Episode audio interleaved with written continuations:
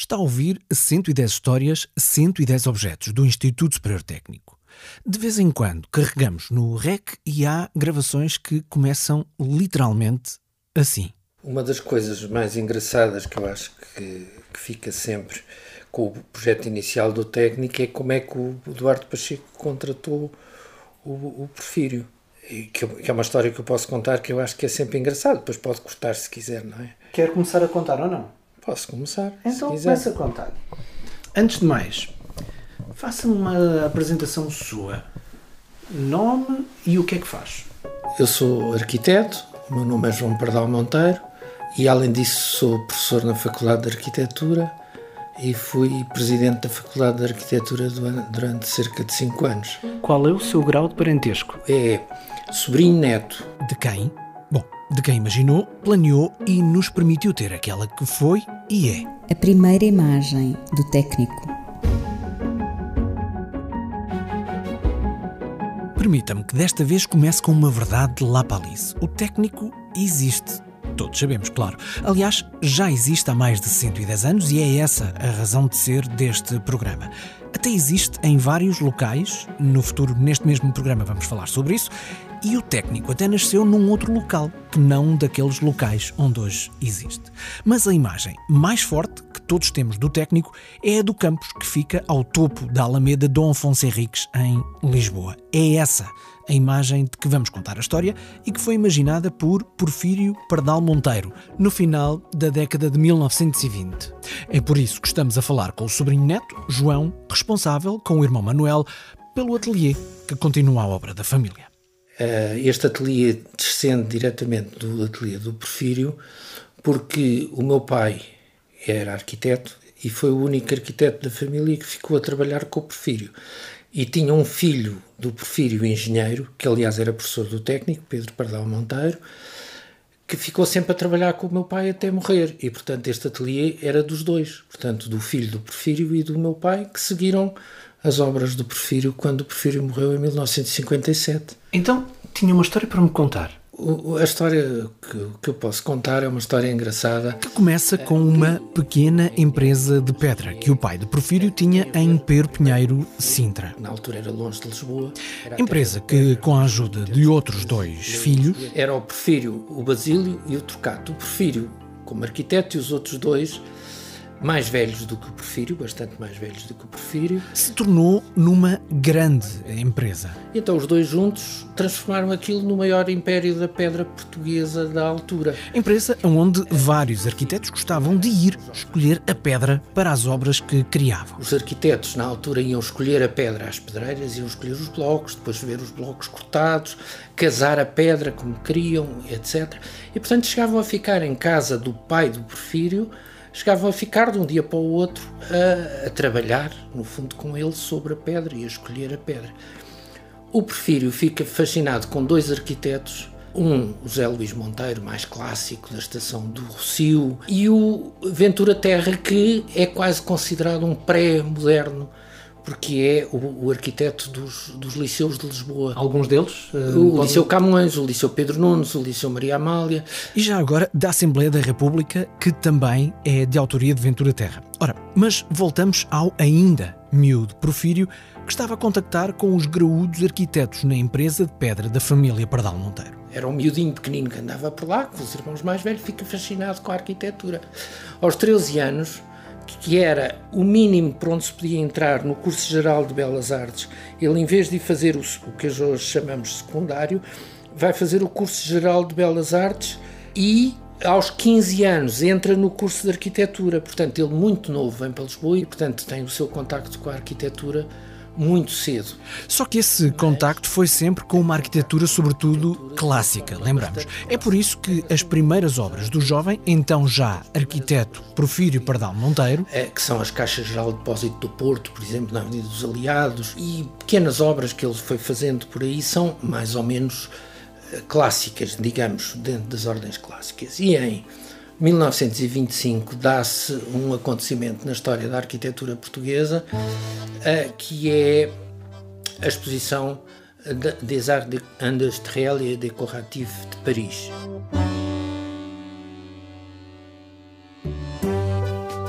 Foi um mega evento, uma exposição mundial totalmente dedicada à arquitetura e às artes aplicadas, em que o estilo Art Deco, nome que é uma forma abreviada do termo arte decoratif, se tornou mundialmente conhecido e influenciou os arquitetos portugueses da época, inclusive, é claro, Porfírio Pardal Monteiro. E de repente, a arquitetura tornou-se muito mais simples, muito mais depurada. Uma arquitetura que não se preocupa em esconder a estrutura, que era uma coisa que, por exemplo, se fazia antes, não se queria que se aparecesse a parte construtiva, era uma coisa a esconder. E, portanto, o, o Porfírio vem fascinado com isso e tem a oportunidade da vida dele quando o Fausto Figueiredo eh, recebe a linha do Estoril para explorar, a, a, a estação do Castro eram os barracões, e então ele vem ter com o Porfírio e diz assim: quer que me faça uma estação muito simples, muito barata, porque eu só tenho 4 anos para explorar esta, a estação.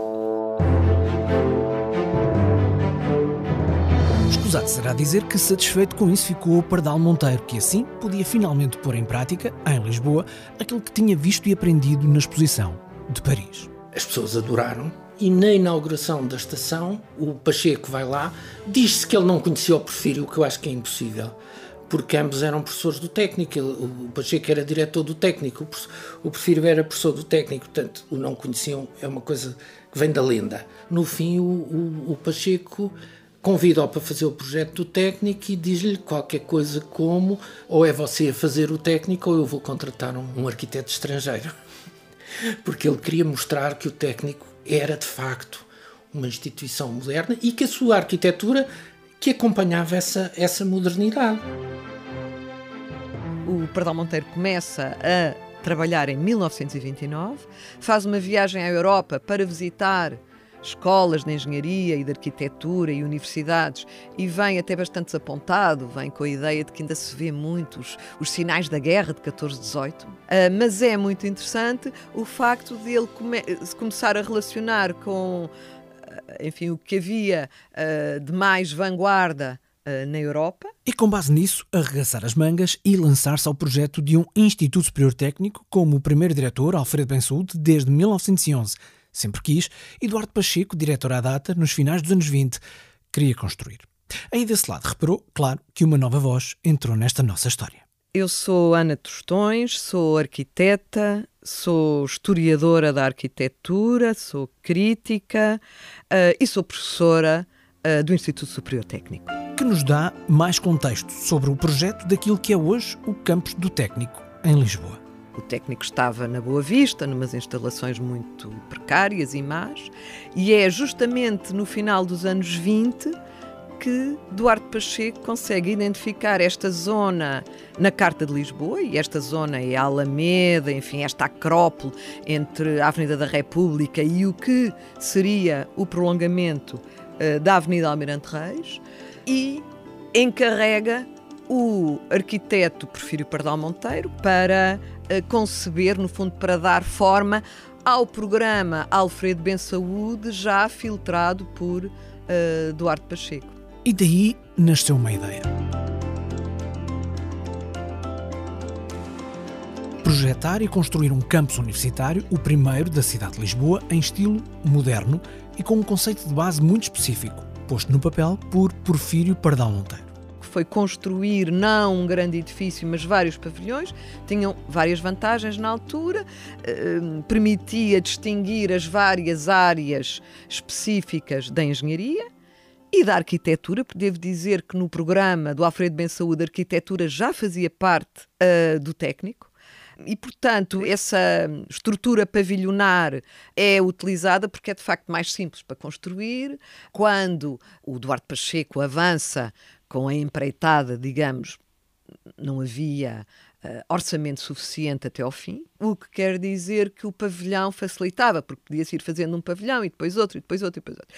O que é que os pavilhões também permitiram? Permitiram ao Pardal Monteiro aplicar, enfim, Uh, o que havia de mais inovador na construção e na arquitetura no momento, vai optar por fazer uma construção maioritariamente em betão, quer dizer que temos pavilhões que têm coberturas em terraço, ou seja, não têm telhados, têm terraços, permite que o pavilhão central o coração do campus, seja tratado com uma honra uh, e uma maior dignidade, ou seja, com materiais mais caros. é? Temos muito mármore e também a possibilidade de criar aquele átrio claustral que liga ao Salão Nobre e liga aos grandes auditórios com luz zenital, ou seja, luz que vem do céu. E isso é permitido também graças ao betão. O betão vai permitir também outra coisa fundamental nestes pavilhões, que é a abertura de janelas em comprimento. Podemos usar uma viga, um lintel longo e não precisamos ter pilares entre uh, as janelas. E, portanto, vamos ver que, de facto, o Técnico é a primeira obra moderna de Portugal, a primeira obra que segue uh, um movimento moderno, quer com os terraços, quer com as janelas corridas, com os pavilhões. Se formos ver imagens da época uh, do pavilhão de mecânica, é extraordinário, porque temos o, um grande espaço como não via outro em Portugal, sem pilares, portanto, sobretudo as oficinas. E depois há outro aspecto muito importante neste programa do técnico. Ele é de facto um programa de ensino, de ciência, mas tem uma visão, digamos, global da educação. Ou seja, era um programa tão inovador que o Duarte Pacheco coloca uma série de uh, equipamentos para cuidar o corpo, ou seja, a piscina, uh, os campos de ténis. Portanto, esta ideia de que aqui sim era a Universidade de Lisboa na sua acessão global entre ensino, laboratório, experiência, inovação, ligação à indústria. Tudo num só espaço. É precisamente isso que podemos ver, seja em fotografias, seja em vídeos ou até em imagens de satélite do campus que hoje existe, mas que é possível ver também no objeto que escolhemos para esta história. Uma gravura feita, nessa altura, nos finais dos anos 20, com base no projeto de Pardal Monteiro, quando o campus ainda nem sequer existia. Estamos a falar de uma imagem que é um guache feito pelo Fred Caradolfer para mostrar, é uma perspectiva, o que é, o que, é que viria a ser eh, o técnico. Aliás, ela depois é muito idêntica às fotografias aéreas que também temos. Sim, os arquitetos na altura tinham essa sorte faziam os projetos e poucas alterações lhe introduziam. De novo, o arquiteto João Pardal Monteiro, o sobrinho neto de Porfírio Pardal Monteiro. Aliás, eu, eu acho que eles discutiam muito antes, mas quando fazia o projeto, o projeto ficava. A gente vê os desenhos do técnico, uh, são praticamente, os, desde o início, muito parecidos. A única diferença que está é que, de facto, a, a, parte, se é que se pode chamar de trás do técnico, a parte poente do técnico, nunca chegou a ser construída na altura do Porfírio, que era o pavilhão de. de... Sim, está lá outra coisa. Tá. Uh, portanto, é um outro edifício, é o Departamento Civil, mas Sim. é.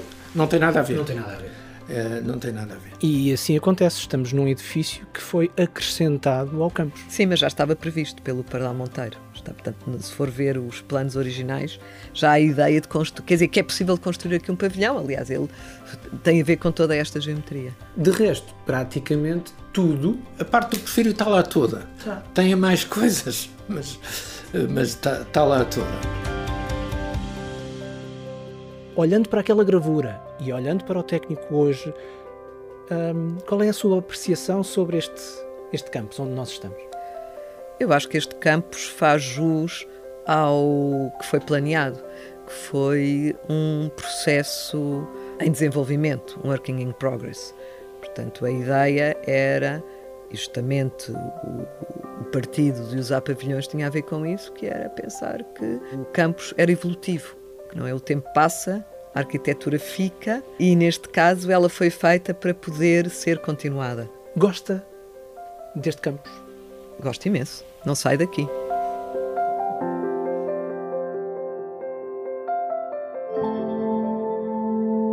Neste episódio, ouvimos a arquiteta e professora do Instituto Superior Técnico Ana Tostões e também o arquiteto e professor da Faculdade de Arquitetura da Universidade de Lisboa, João Pardal Monteiro. Aqui fica o nosso obrigado a ambos pelo tempo que nos deram. Há vários detalhes e histórias sobre o projeto inicial do técnico, sobre Duarte Pacheco, sobre Porfírio Pardal Monteiro e até sobre a relação entre eles dois, que nem sempre era pacífica, que vai poder ouvir e conhecer, mas só nos conteúdos extra que deixamos disponíveis no site do programa. O endereço é este: 110.tecnico.ulisboa.pt. Este é um programa do Instituto Superior Técnico com produção 366 ideias.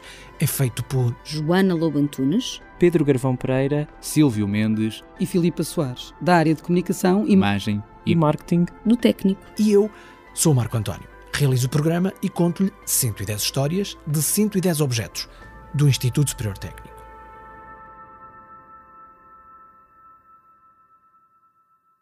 Desta vez, para o final, temos verdadeiros exercícios de, digamos, ginástica político-económico-financeira, levados a cabo por Duarte Pacheco e Pardal Monteiro na construção não só do campus do técnico, como também do edifício vizinho do lado, que é o do Instituto Nacional de Estatística.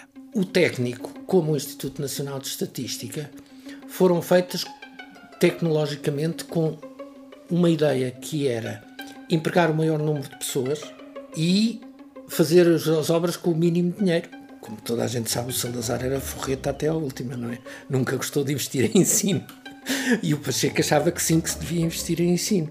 E, portanto, o Pacheco, quando vai ter com o Porfírio, diz: Nós temos que fazer isto muito barato e temos que empregar muita gente. Não venham cá com o botão, porque a gente, com o botão, emprega pouca gente. Então, o técnico e o Instituto Nacional de Estatística, que tem aqueles grandes vãos, tudo aquilo, é betão.